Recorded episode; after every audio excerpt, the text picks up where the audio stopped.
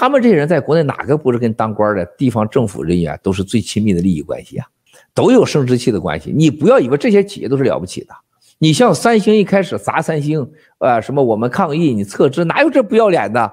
人家到你这儿来投资，给你发工资，人家要离开了，说你不能离开，是不是？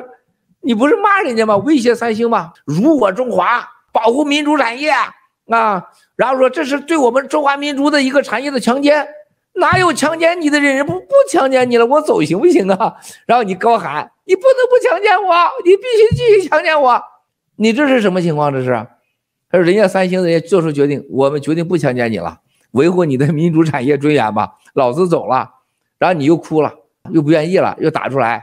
我爱三星，三星是我家。日本的呃三洋啊，还有这个这些企业离开之后，都遇到了同样的问题，只是没有报道。没离开以前说日本人在我中国赚我们的钱，还盘剥我们的资产，剥削我们的剩余价值。我们要维护民族尊严，维护了，人家说你维护啊，我们走，人家走不行了。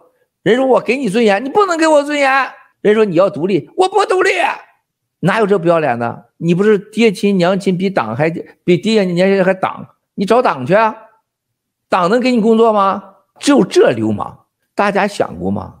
你知道这些企业离开什么概念吗？兄弟姐妹们，这几个汽车，日本的三菱汽车、丰田汽车、尼桑汽车，只要离开以后，中国所有中国落地品牌的技术，几乎百分之七十是租人家买人家的技术。和人家的配件，丰田是咱绝对的哥们儿。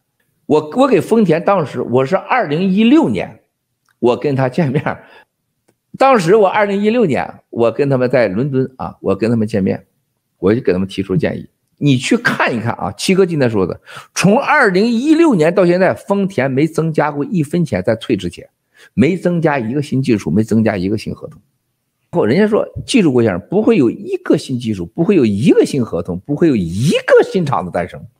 二零一六年，然后撤撤开的这日本，包括尼桑，他们咵咵咵全往回撤。三星，当时三星最早的时候有几块几大块，我曾经啊，我我是通过我们中间的啊，我们基金有个共同的基金合作者，我说三星会为他今天所有的做出的决定付出血的代价。后来他们明白了。共产党在韩国经济渗透、政治渗透啊，等有一天韩国人民都闹明白以后，韩国人民会把共产党当成最大的敌人对待，这就是大量的撤资，